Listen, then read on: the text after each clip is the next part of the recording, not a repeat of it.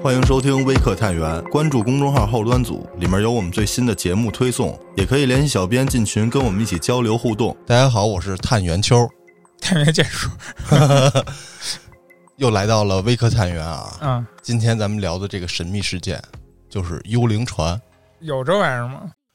我觉得是有这种船的残骸出事之后呢，在这个海面上漂过一段时间，然后偶然被别人看到了，之后再经过艺术加工，变成了现在的幽灵船。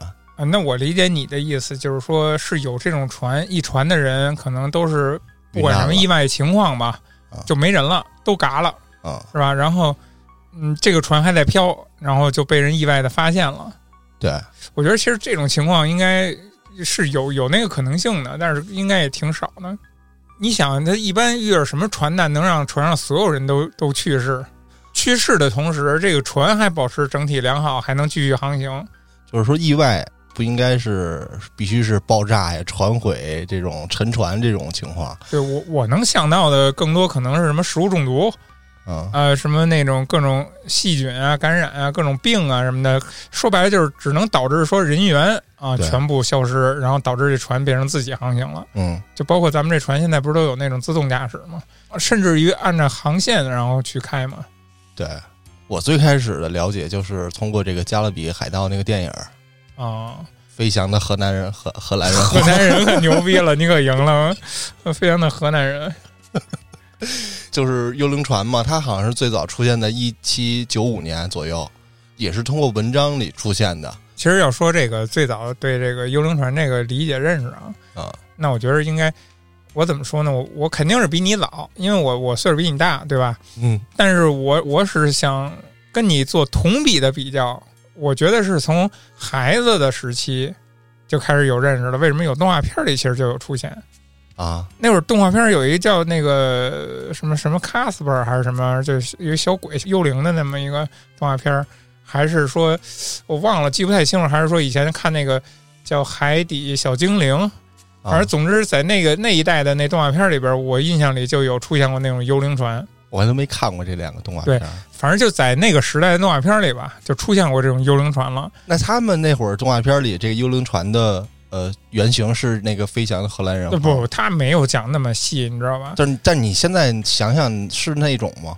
这我就没法想了，我没法代入。但是怎么说呢？就是他那个形象啊，在那个童年时期就就根深蒂固了，在脑海里边。嗯那个帆啊是破旧的呀，就是那中世纪的那种帆船嘛，啊，帆是破旧的呀，然后桅杆都是烂的，然后折的呀，就是很破败的一个船，但是在海上还飘的挺好开着呢，啊、多数还都是伴着雾气出现的，是吧？对吧？啊、能见度不高的时候它出现，在那个飞翔的荷兰人号，好像就是这个船长他跟这个恶魔吧还是什么东西嗯签订了一个契约，嗯，这契约就是让他在北海说是嗯那会儿不断的来回来去的开，绕圈儿呗，反正就不能停，嗯应该是。它说是这个果实叫绕圈儿果实是吧？什么七年停一次，七年靠一次岸，据说好像是啊。那还能个靠岸，你看《加勒比海盗》，它那个原型就是那个飞翔的荷兰人号，包括那个名字好像也是。嗯，对，但好多其他的动画片儿，这个影视剧里也有，一般都是以这个船为原型儿的幽灵船，嗯。像什么海贼王，好像是啊，嗯。还，有那个海绵宝宝，你凡是跟大海有关的题材，都免不了有绕不开这么一个东西，对。但是这个荷兰人号呢，它的怎么说资料比较少，嗯。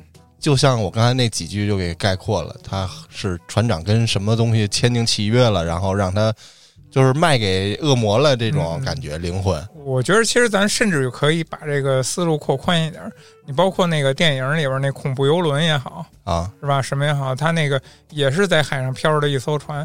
你只要是没有人烟，然后没有联系，然后失联这么一个船，都可以给界定为幽灵船，你知道吧？啊，它还在航行，然后又没有毫无联系，上面也看不到任何人员，对吧？对就就都挺玄幻的了，我觉得。对，今天咱要讲的这个不是荷兰人号，这艘船叫玛丽号，它是河北的，但是它最开始呢，它不叫玛丽号，最开始叫亚马逊号，是加拿大生产的一艘船。这船呢，在造完之后呢，就给它起名叫亚马逊号。嗯，然后呢，人们就发现这船呀下水之后就它运气不好，就是说它刚下水没几天吧，然后这个船就出现了各种情况事故嗯，啊，包括碰撞之类的交通事故。哎，我发现那个就南方这种跑船呀、靠船、靠海吃饭的这帮人特别迷信这些东西，就是说讲究这种呃命运啊、运势啊啊，啊这种吉凶啊这一类的东西，他们特讲究这方面。这应该不限于南方，就是整个不是，越是海边儿的这个东西，你看啊，你没啊听过那种讲究说什么女人不能上船嗯嗯，啊，还有各种各样的这种东西，它其实都是这种这类的讲究。对，其实这种东西，我觉得发现特别多。你看这船，他就告诉这船的运气不好。其实你如果这船真的有问题，它出问题，那就是你制作过程中产生问题导致的，是吧？啊然后你如果是你赶上什么事儿了，比如泰坦尼克号它出事儿或怎么样的，嗯那你就是活该你，你跟那个人员的控制、驾驶的控制这块儿有关系。总之，你怪不到船上去。但是跑船这帮人就发现特别爱怪命什么的，你知道吧？跟大海靠天吃饭啊有一定关系。对他们，毕竟你捕鱼也好什么的，他是靠天吃饭。包括泰坦尼克号，他也是说这艘船上为什么那个会沉没，是因为上面拉了一具木乃伊。对，你看这也是那种怎么说呢，属于那种野野史了吧，是吧？这个这个传的挺有名儿的啊，但是实际上这个事儿是一个怎么说呀谣言嗯，啊。他这个木乃伊确实是有这么一木乃伊，但是好像是跟这个没关系。它这没事沉船没事，你继续继续说这一船。啊，这个亚马逊号它刚下水就有各种各样的问题，嗯然后人就觉得这个运气不好，后来这船呢还搁浅过。嗯然后呢，加拿大人就不不要这船了，就把这船卖给美国人了。嗯这美国人买了船之后呢，就给他翻新了，并且给他重新起了名叫“玛丽号”。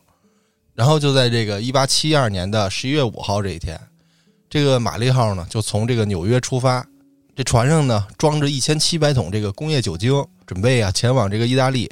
这船的船长叫本杰明。这出发的时候呢，这船长啊还带着他的老婆和他两岁的闺女，还有七名船员。这玛丽号就出发了。七天之后呢，这个纽约港这块儿啊，有另一艘加拿大籍的船也从这个港口出发。过了大概有一个月的时间，就是十二月四号这天，这后出发的这个加拿大的船呢，就隐约的在这个海面上看见前面的那个玛丽号了。这后出发的这船长跟这个先出发的这个本杰明船长俩人是朋友，但是理论上说这船早他们七天出发，应该自己是追不上的。嗯于是呢，他就通过这望远镜开始观察前面那艘玛丽号，看了大约两个小时，他们就觉得这船呀好像是在漂流状态。嗯于是呢，这个加拿大的这个船长就带着几个船员坐了一艘小船，准备接近这个玛丽号。啊，就看看他什么情况是吧？觉得有异样了。对，自己的船在给这玛丽号发这个电报，就是意思说能不能登船之类的。嗯啊，通知人家一下，但是没人回应。于是呢，船长就下令，就带人就上船去看看到底怎么回事儿。船长带着船员就上船了。他上船之后呢，就发现这船上的所有的门都是开着的，所有东西呢都是完好无损的，没有任何遭到破坏的样子。包括船上拉的那些酒精桶也没被动过，食物啊、水啊什么的都都有啊。但是后来仔细勘察之后，发现这船上的罗盘和一个比较精密的手表，还有一个六分仪。罗盘那个手表是被破坏了，这六分仪是找不着了基本上就是说这船上导航系统就没没有了。啊！而且呢，这船上还有一个奇怪，就是除了这个船长的日志之外，这船上所有的纸质东西都不见了。而且呢，这玛丽号的上面这个救生艇也不在了。这救生艇呢，还不是慢慢放下去的，是那种它不是吊在船边上嘛，嗯是一刀也砍了那个绳儿，那这么放下去的。所以就可见当时情况比较紧急嘛。这个加拿大这个后出发的船的船长就去看这个本杰明船长这个日志，发现这个船长的日志呢写到了十二月二十四号，也就是大约十天前。这上面写着，这玛丽号啊，这艘船离这个亚速群岛还有大概一百公里左右的这个距离，但是现在呢，这艘船已经在亚速群岛附近了。就是说，这十天呢，这艘船是自己飘过来的，你能明白吧？嗯，能明白。就十天前离亚速群岛有一百公里，现在十天之后飘了一百公里，到这亚速群岛附近了，并且呢，这船还稍微有点漏水，但是呢，整体来说，这船的结构啊都没遭到什么严重的破坏，就是开着也没有问题。于是呢，这个加拿大的船长就命令大家把这艘遇难的船给开走，开到了这个直布罗陀海峡之后，到了岸上就报警了。报警之后呢，就到了这个海事法庭。这个法庭呢，就对这个加拿大的船长和其他的船员，对他们的勇敢啊和技术表示赞赏，给他们一些奖赏，还有奖金什么的，说是给了玛丽号这艘货船的货物的百分之十五的奖金。但是呢，这奖金比较少。你毕竟从那个雇主的角度和公司的角度来说，人家货回来了，一个是船回来了，你人出出事儿先不说，你反正这个损失降低了嘛。对，但是说这个奖励还是算是比较少的，因为这个还有人怀疑是这个后面这个加拿大这船的船长自导自演，嗯嗯，啊，就是给海盗行为，哎，对，给前面给劫了，黑吃黑之类之类的。之后呢，这个警方呢就上船，把这个玛丽号上面的一千七百桶这个酒精工业酒精给卸下来了，发现呢这一千七百桶其中有九桶是空的，并且剩下的这些全都是完好无损的。这个就是玛丽号这个所谓的幽灵船事件的这么一个具体事情，它没有一直在海上漂流，就漂流了十天之后就被拉回来了。他他主要是这故事算讲完了是吧？对，这故事完了。那讲完的话，其实它里边有几个问题啊。你首先那个从那个刚才我听你那故事的时候说到他船上那状况的时候，我就在想有几个问题，就是首先这人哪儿去了，对吧？对，他们人哪儿去了是一方面，另一方面就是说。他们那个救生艇，他放的很着急，直接砍断啊什么的，嗯为什么会会这样，对吧？这是第二个问题。第三个问题就是怎么说呢？就是说，你最后其实你最后你说那个，你说了说了一个问题，但是后来就没没提，就是关于他们那个酒精就没了，对吧？就没没了酒桶是吧？在一千一千多桶里边少酒桶其实不算什么，但是这酒桶这酒精哪儿去了？是不是跟这事儿有什么关系什么的也都没提？我觉得有有这么几个疑点在那里边。对，就是因为整体事件它是这样的。所谓的这个疑点，就是事后人们在推论的时候，通过这几些疑点啊。你这后期是不是也有什么猜测呀？是，肯定是所好多人都对这个事儿有猜测的嘛。对对对，就是开脑洞嘛。因为最后这个事儿也没有下定论，是一定是怎么样一个真相，只是有比较靠谱的推论而已。最开始呢，就有人说。说这些酒精是干啥了？就是被船员给打破了，当水喝了。工业酒精啊，那他应该也没不至于再跳船了，应该来不及了。就说说的是船上没淡水，但这个事儿就跟故事里的细节有不攻自破嘛，因为船上的食物跟水是完好的啊。对啊。然后还有人就说呀，这说这船长比较残暴啊，所以在这个航行的过程中，船员们就暴动了，所以导致这个船上的人没了，就是跟船长掐起来了。这么一个原因，你没有暴动的痕迹呀，对吧？你总得有个乱糟糟的痕迹吧？你要打也好，什么也好，对吧？对呀，就是说船员把船长的家人给杀了，然后自己开救生艇走了。你说你杀人会留下血迹，对吧？你说你打人把什么东西打翻了，也也有那个那个那个现场那么一个糟糟乱乱的那种破坏的场景，你总得有点东西。但是这个推论呢，也是后来不攻自破了，因为这个船长啊，他一直以来这个人缘都特别好。所以这个猜测呢，也是无稽之谈嘛。对，就不用说到人缘，就刚才咱们提那问题根本就解释不了。对，然后呢，比较靠谱的是有一个历史学家，嗯，他有一个假说，他说呀，这船上不是装了好多这个工业酒精吗？嗯，但是这个本杰明船长啊，之前没有运载过这种危险的货物，然后在航行过程中啊，这有九个桶的酒精泄漏了。这泄漏之后呢，这酒精。流出来之后就挥发了，是吧？对，但是这个挥发的气体呢，弥漫在这个船舱里。对，船舱相对还是封闭的。对，然后于是呢，这船长就下令把这个舱门给打开，就导致所有舱门都开着嘛。对，导致呢这个气体出现跟这个空气结合了，然后着起来了。这我就不太懂了，可能涉及点专业知识了。这是化学上的事儿嘛？反正这个气体是着起来了。船员跟船长就害怕了，因为之前没经历过、没运送过这种物品嘛，嗯，大家就以为船要爆炸了。于是这船长就赶紧下令把这个船、那个救生艇、汽船啊，把那个船给给放下来，咱大家所有人就上救生艇逃生。但由于这个放的那个救生艇比较仓促，这个救生艇跟这个玛丽号呢就没有保持很好的连接，于是呢，这个救生艇就可能被这个海风、海浪给它刮远了，离这个玛丽号。嗯，然后这个救生艇上的船员们，或者包括船长，他们可能就会淹死、晒死，或者渴死、饿死。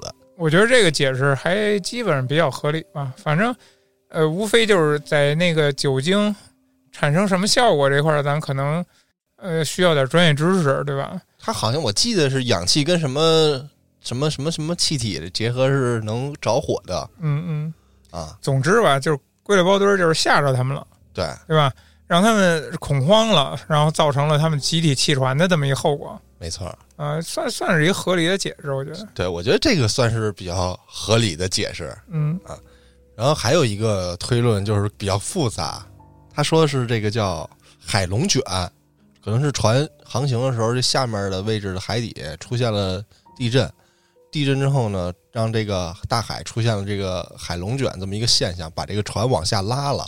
说白了就是这船被拉到这个海平面以下。说这个能解释这船为什么在被发现的时候，这个船比较湿，然后什么罗盘呀这些东西就破了，然后包括那桅杆也是有撞击的痕迹啊。对了，刚才都忘了关于罗盘这事儿了。那这个东西，就其实刚才就解释不了了。对，啊，反正也可能是慌乱时候带走那个六分仪拿走了，是为了在救生艇上用吧。哦，这么说也合理。对，这个推论就是说，这个自然现象导致这船出现了事故，然后这海龙卷呢把这船往下拉了，导致这有九桶酒精泄漏了，也是跟刚才的推论差不多。船长也是带着船员先到救生艇了，舱门也都被打开了，也是着火了。然后船长就觉得这船比较危险，就没靠近呢。这个救生艇跟这个玛丽号就失散了，越来越远。就是我觉得相比之下，第一个更可能更合理一点儿。但是你说要是说船上都呃很湿，湿气很重，都有被打湿的痕迹来说，这个从第一个猜测来说就就解释不了，对吧？第一个不太全面，我觉得第一个就是他也解释不了为什么有九桶酒精泄漏了，有一千七百桶，偏偏就九桶泄漏了，它肯定是出现了，比如说这船体的晃动啊哎，对吧那？第二个那个，第二个是就是海龙卷让这船被拉下去了，嗯，因为底海底地震嘛，所以在这个海龙卷船被拉下来的时候，这船肯定有剧烈摇晃之类的，然后导致有酒精泄漏。但是这事儿呢还没完，就是 有一个幸存者，后来啊出现了一个幸存者，这是幸存者了。这是我觉得最最最最奇怪的这么一个事儿，我给大家嗯说说啊。说这个玛丽号这个事儿啊，直到四十年之后，有一个人发现了一个手稿，这个手稿叫叫福斯迪克手稿，但是这个人呢已经过世了，是他的朋友在帮他整理遗物的时候发现了他的这本日记，也就是这个福斯迪克手稿。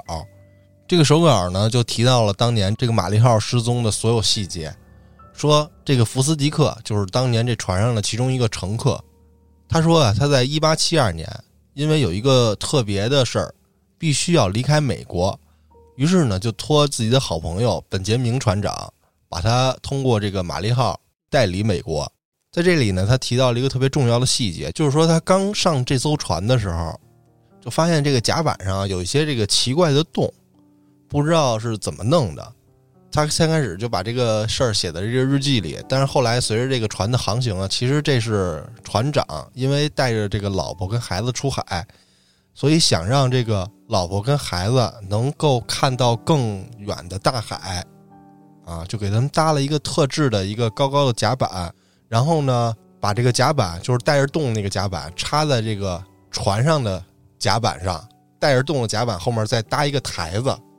我不知道大家能不能理解啊？我理解的意思就是，船上不是有正常人走的甲板吗？嗯他弄了一块其他的木板儿啊，把这木板上打上洞。平时不用的时候就平放在地上，搭在地上嘛。如果用的时候就给它立起来，插在这个甲板上。破洞的板子后面再搭一个比较高的台子，就是比甲板高的台子，让他的老婆跟女儿通过这个台子能看到更远的海。我是这么理解的啊。反正就是搭一个台子，然后这个破洞甲板当做这个墙，让这个孩子或者老婆能通过这个甲板这个洞里去往前看之类的。之后呢，就在出事儿这一天，他这个手稿里记录说，这个本杰明船长说了一句话，这船长呢就跟所有船员说：“这个人能不能穿着衣服游泳呢？”说完之后，这船长就自己跑着冲下了甲板，然后跳到海里开始游泳。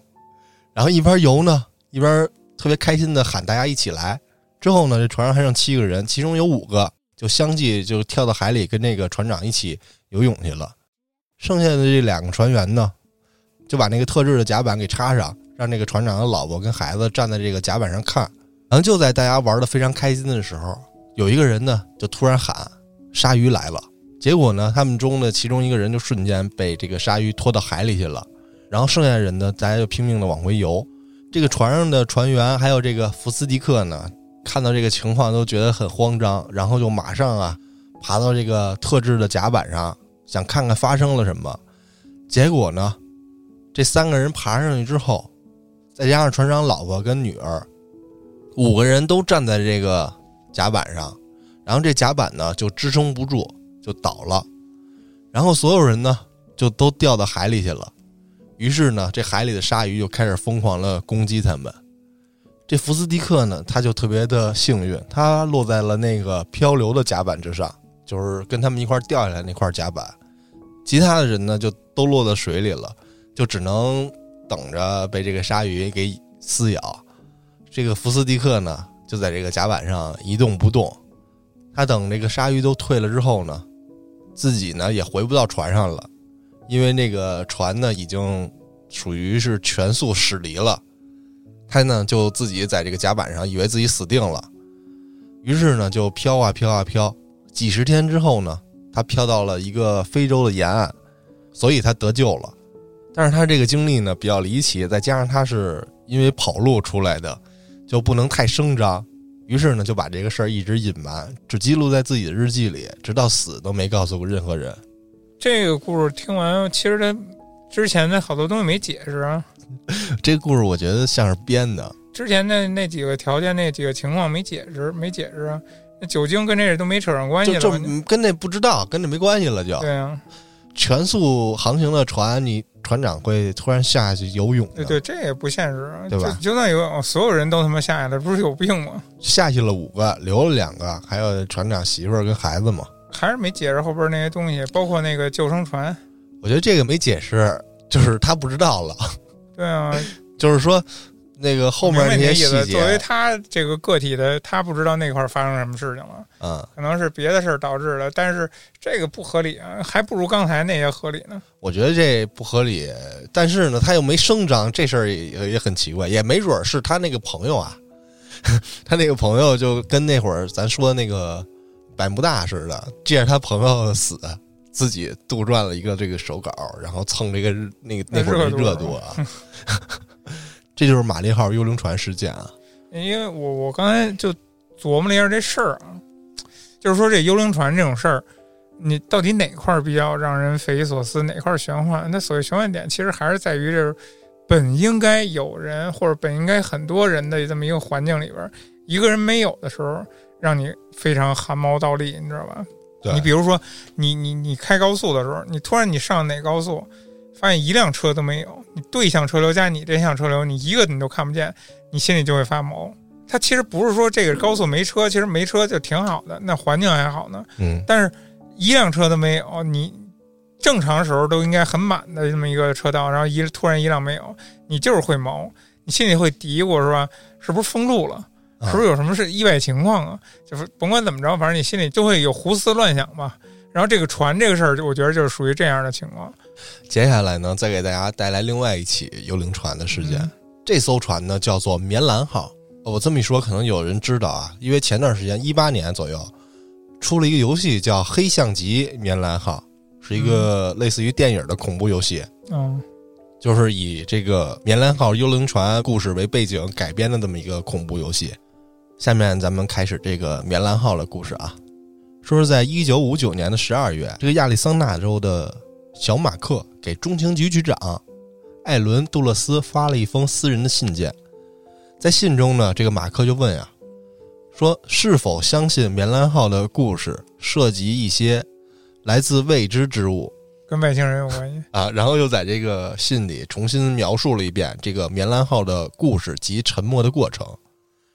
这封信确实是在历史上是有的，因为在二零零三年的五月五号，啊，网站上有公布，就类似于他们那个解密吧。嗯这封信呢，就让人们对这个棉兰号沉船事件又产生了热度。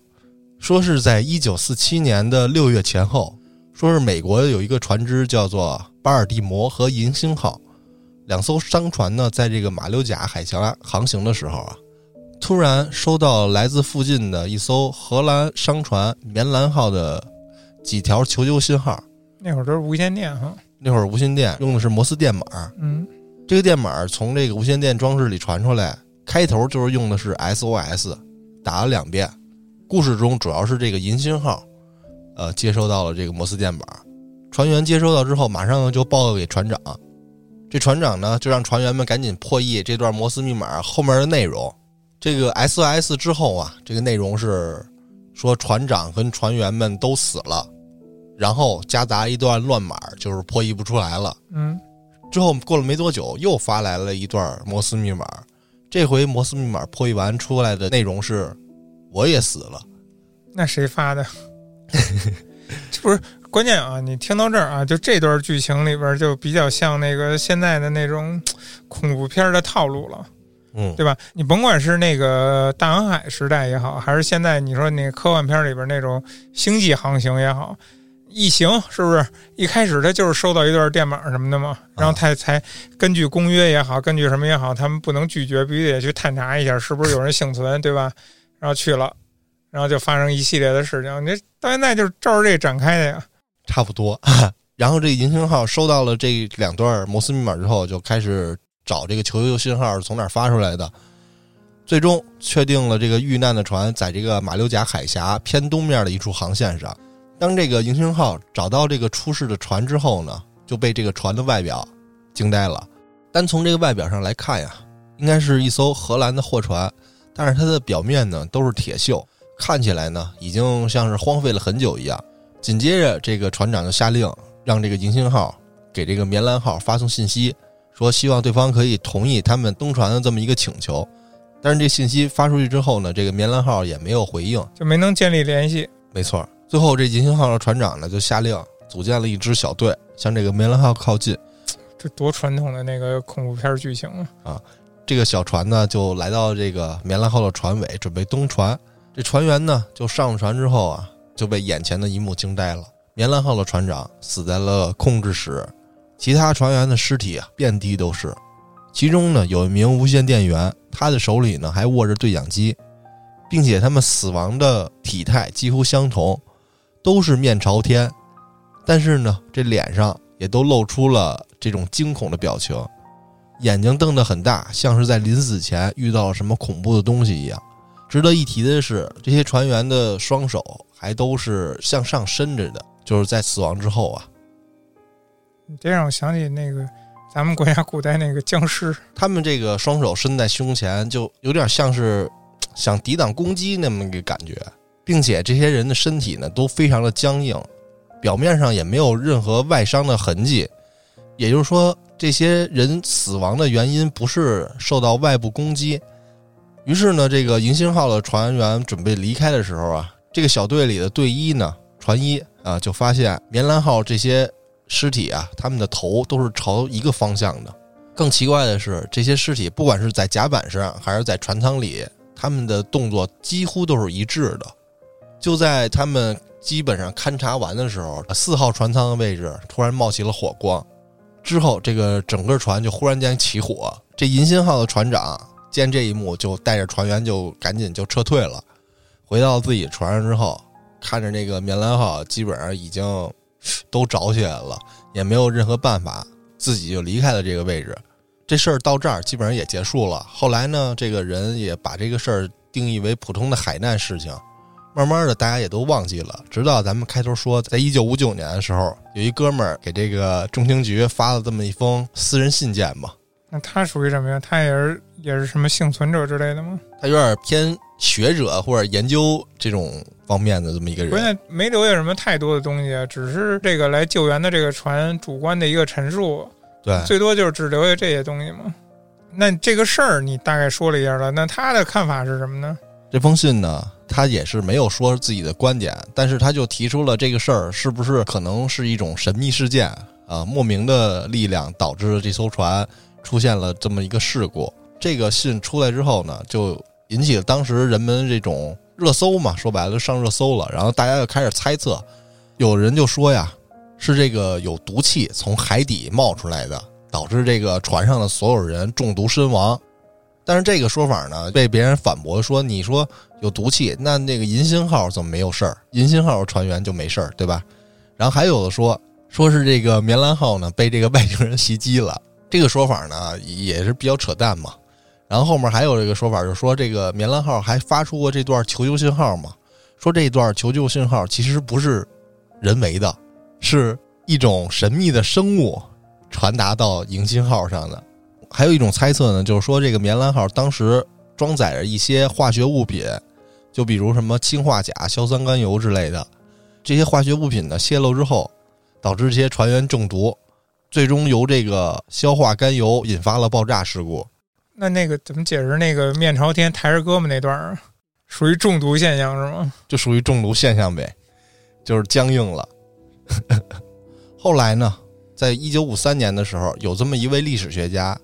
他在翻阅这个棉兰号船只信息的时候，发现了一个非常震惊的事儿。船只档案局翻阅这个棉兰号的信息的时候，意外发现说这艘船并没有出现过记载。说一般没有被记载的船只只有两种情况，啊，一种是压根儿不存在，还有一种就是还没来得及记载资料，这个船呢就沉没了或者报废了。于是呢，这个历史学家呢。又前往了这个国家航海局去查阅资料，但是呢，在这个查阅资料的时候，依然没有获得这个棉兰号的信息。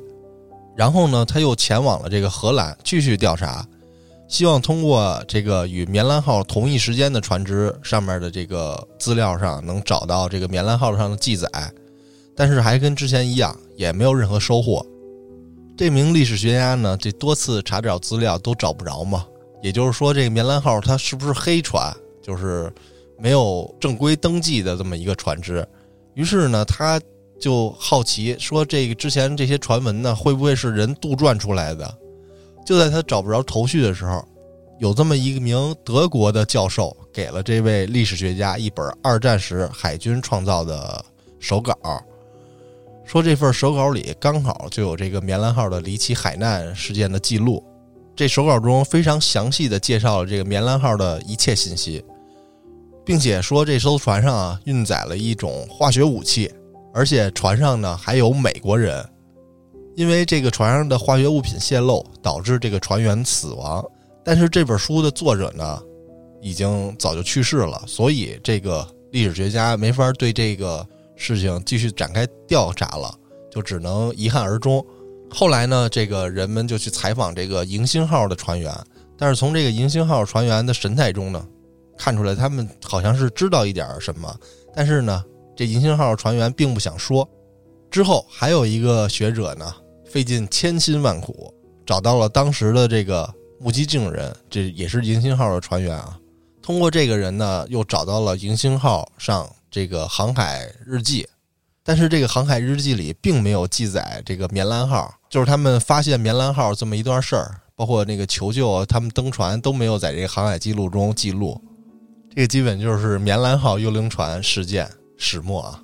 那我听下来就是，所以说，要不就是有着巨大的阴谋，所有人都在隐瞒这个事儿；要不就是说这个事儿就就是又是一个扯淡的故事，就跟编出来的一样。但是网上还有一种猜测啊。跟大家分享一下，不知道这事儿是不是真的？就是说，这个上面运载的这个生化武器啊，跟日本这个七三幺部队有关系。为什么后来这个在所有的航海局的这种档案里都没有出现过棉兰号这艘船的记载？也就是说，这个事儿是有一个阴谋，说当时日本跟美国有 合作嘛，运载生化武器之类的去做实验干嘛验。合作呀？儿子给爸爸干活，这这这不就是一家子的事儿吗？然后呢，这美国政府呢，因为这个事儿见不得人嘛，所以就通过各种手段把这个船只的信息给它抹去了。你你要扯到这个层面，咱就不能排除，你知道吧？对，因为这个官方要想做这种手脚，那就太容易了，那也是必须要做成这样的，是吧？见不得人的事儿，谁愿意往外扬啊？所以后面也能相对的解释其他人采访这个迎新号船员的时候，这些船员对于这件事儿不太想提及的这么一个情况。然后包括各种资料里、航海日志里都看不到这个棉兰号这艘船的记载，也有一定可能吧。所谓这个阴谋论，我觉得还算是比较靠谱的。就包括棉兰号这些船员的死状，也有可能像是这种生化武器嘛，这个人中毒之后的现象。因为你看他所有尸体都僵硬了，嗯，或者伸手啊，这可能是后面人给在夹的，在杜撰的，并且所有人的头都是朝一个方向看的。嗯刚才你讲到这个，所有人的脸都是冲着一个方向，其实我就已经想到了那个什么遇事不决量子力学那里，就是什么多维度空间是吧？就是你你更高维度的人类啊，或者说非人类来到了咱们这个船的这个位置，啊用他的能力从超越咱们这个维度的能能力，然后才能制造出这样的效果。你想，一个船里边各个船舱不一样，各个人的情况不一样，位置不一样，他们所隔的东西也不一样，有隔着金属的，有隔着木头的，然后他们死的时候都会朝着一个方向。那我只能认为是超越咱们现在认为的这种维度，嗯，另一个维度能把他们放在一个平面上，然后朝一个方向突然对他们进行什么样的攻击，才能死成这样，对不对？吓唬他们。才是合理的，对不对？对，所以棉兰号这个事儿，我觉得这个阴谋，我相对我更愿意相信这个解释哈。我觉得都挺离谱的。但是今天听完这俩故事，不得不说啊，就是说咱说这个船这个东西，啊，船这个东西在这个海面上本来就是那个浩瀚无垠，对吧？说白了，说是浩瀚无垠，其实就是你感觉你就跟把你自己关一个屋子里，你出不去是一样的道理的。嗯因为在大海上嘛，你离不开这个船，这个船就是你的屋子。这个东西其实就是一个自我封闭的一个过程。你首先你个人心灵上就是一个煎熬，在大海上飘着，在船上飘着就是一煎熬。然后，呃，但凡在这个上面出现点任何事情，你的心态都一般都不不是心理素质特别好的人，一般都把持不住。我觉得是吧？都容易造成那种内心上的一些问题。啊，所以在海上心理产生疾病的几率本身又大一圈儿，就包括刚才说的第一位船长跳下去就游泳去了，是不是有这可能性？这还没准儿就真有，你知道吧？就因为这个本来就是一个这样的一个环境，但是你也不能排除，因为这两起事件都说到了有什么呀？有有关于货物的影响，对吧？啊你也不能排除。这怎么说呢？我想起好多事儿，你看，包括以前咱看的一些新闻里边说的什么鲁鲁龙鱼什么的，那帮渔船，他们出海，然后经历一些事儿，然后最后酿成悲剧的。嗯还有一个新闻，我不知道你看没看过，那事儿也挺离谱的，是一个那种游轮，游轮它那是怎么了呢？它那个是游轮那个船上停电了。啊那停电以后，最造成最大的困难，你知道是啥呀？就是它不会说沉没，呃，也不会说那个产生什么危险，对吧？呃，你包括食物要是不够，人家可以直升机也好，或者说有别的船货运给你运过来也好，你在船上的这些人人不会有什么生命危险。啊，但是有一最大问题，他们上不了厕所哦啊、这据说就当时因为那船上的故障导致停电，然后又恢恢复不了电力的情况下，呃，因为游轮嘛，船上的乘客特别多，最后就把这一艘船都变成一艘屎船了。大家拿那个身边一些什么塑料袋儿啊什么的东西装排泄物，哎啊。你就设想一下啊，我就把这事儿，这新闻这是真事儿啊，你把这事儿拿出来设想一下，比如这些人突然被某个机构什么救走了，而且船出点意外还继续飘着呢，啊。那下一个月他的船啊、突然登上这船，发现为什么一船的屎还都包在袋子里，是吧？它是不是一个就是一个很神秘的一个事情？就是你在海上，你因为一点小事，你不定产生什么样的效果呢？我觉得都挺合理的。确实像这种在海上的船，你受到救援这个时间也长啊，对吧？嗯它有这么一个怎么说呀？你还得把这个精确的定位发给去救你的人。对你，包括刚才你举那个例子，其实都是很早以前的事了，你就没有那么那么发达的那种现在这种设备的联系的设备、沟通的设备，然后也没有现在这种救援的各种这么多的措施。什么都没有，说白了就是，那你遇到任何问题，你只能自己解决嘛。对，那你说就像没电这么一个小事儿，就能 让船变成屎船，嗯，那大家不能排到海里吗？扔到海里，可能就污染大海。它可能关系到污染环境这么一说吧。你你首先塑料袋你扔海里肯定是不可以的。对吧？你把屎直接扔进去，我觉得泼出去啊，就我觉得这个其实倒是能接受的，因为你毕竟那是可降解的东西嘛，对吧？对，排泄物这东西，一是可降解，二是那个海洋生物其实也也是可以吸收的。说白就是吃屎，有些东西是可以吃屎的。呃，但是那个具体他们为什么没那么做，咱咱就不知道了啊。可能还是文明。但是对，但是我那也未必文明弄弄一船屎，我操！但是我在新闻上看的是基本上这么一情况，因为他那个厕所什么都停止工作了嘛。是他应该是我家就用了那种，怎么说就是你冲水之后排到一个箱子里，箱子里给你打碎。嗯嗯嗯。这么一个，它需要电。你家挺牛的，挺高科技的，因为它平房嘛。船船上它肯定是一整体的系统，就跟那种新风系统似的，它一整体的系统。啊，你没电以后，它肯定就是整体的不运作了嘛。嗯，总之就是说，它它这一点小事儿，它造成的灾难是非常那种 怎么说呢？严重的后果。对对对，然后。真的，你没想到，就是说你停电以后造成最一开始大家都会想就各种方面的问题，但是没想到是在这块儿排泄啊，对啊，就所以所以说你包括刚才说的那些症状，你可能真的有时候就是一些小事儿，然后导致到你想不到的那种情况会发生。嗯，而且我觉得以前那会儿这个船也没有，一般都是帆船嘛，靠风前进，然后在海上航行这么这个时间还是比较长的。对你一出去。几个月算几个月半年正常了，对吧？而且比较无聊，船上没有什么娱乐活动，编个故事呗，编一个那个所有船员都死了，然后还举着手的那个故事，都朝着一个方向看的故事。我觉得这是其一，因为那会儿我觉得做不到什么能精准的去救援啊，就算你发出了一个求救，多半上是这求救发完之后。这个如果救援队到了，这个船上的人也基本上没了。其其实我以前挺向往，觉得想坐游轮，感觉一下是不是挺好玩的。但是后来细了想一下，你就这也挺无聊的，就那么几个事儿，轮圈转，你不能再干出上天的事儿了。但是现在不一样了，现在发达了，这船上什么都有。那就是你刚才我说那就是现代的游轮啊，出事儿那个是，它无非就是游泳、健身房、吃。嗯，对，然后 KTV 喝酒，嗯，没了。反正那跟你在现实生活中也差不了多少。就是你待几天，也就是一直这样的。其实我觉得这个东西就是可能更适合外国人嘛，他们爱热闹，咱们就不行。然后我接着说我那个，就是船员他们一无聊，比如说真的就是在海上航行的时候碰见一艘呃没有人的船，就是遇到事儿的，就开始编故事。哎，对你上去看完之后，我操！那编点故事呗，到了岸或者船嘛，啊，靠了岸之后再一传播。尤其是你看，比如几个人上船了，不可能全船人都过去啊。那几个人回来，那得说的天花乱坠。那老子上船以后看见什么了，多牛逼！那那那那么吓人的场景，老子见过了是吧？都是这这样的啊。我觉得很合理。我觉得这个比较合理。像这个船如果没有经受过这个船体的破坏，嗯，那它如果就上面的船员都。死了之后，那这船确实可以一直在海上漂着吧，对吧？嗯，对你包括登登船的啊，没准哪哪个孙子，哎，在船上拿着一个特值钱的东西，心想不能让人查出来，是吧？一把火给点了，哎呀，自己纵个火，哎，不原声了，东西值钱东西揣起来了，是吧？这都是有可能的，我觉得。我觉得也是，就是首先应该还是以传言把这个事儿烘托起来为主。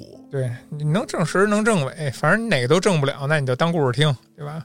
但是我觉得还有一个就是 那些沉了的船啊，我觉得他们虽然是这个大海非常难以预料这些事故嘛，暴风雨之类，这个天气、海、冰山啊、地震之类的，我觉得还有一个就是我比较恐惧，就是这个海底的所谓的这些怪物。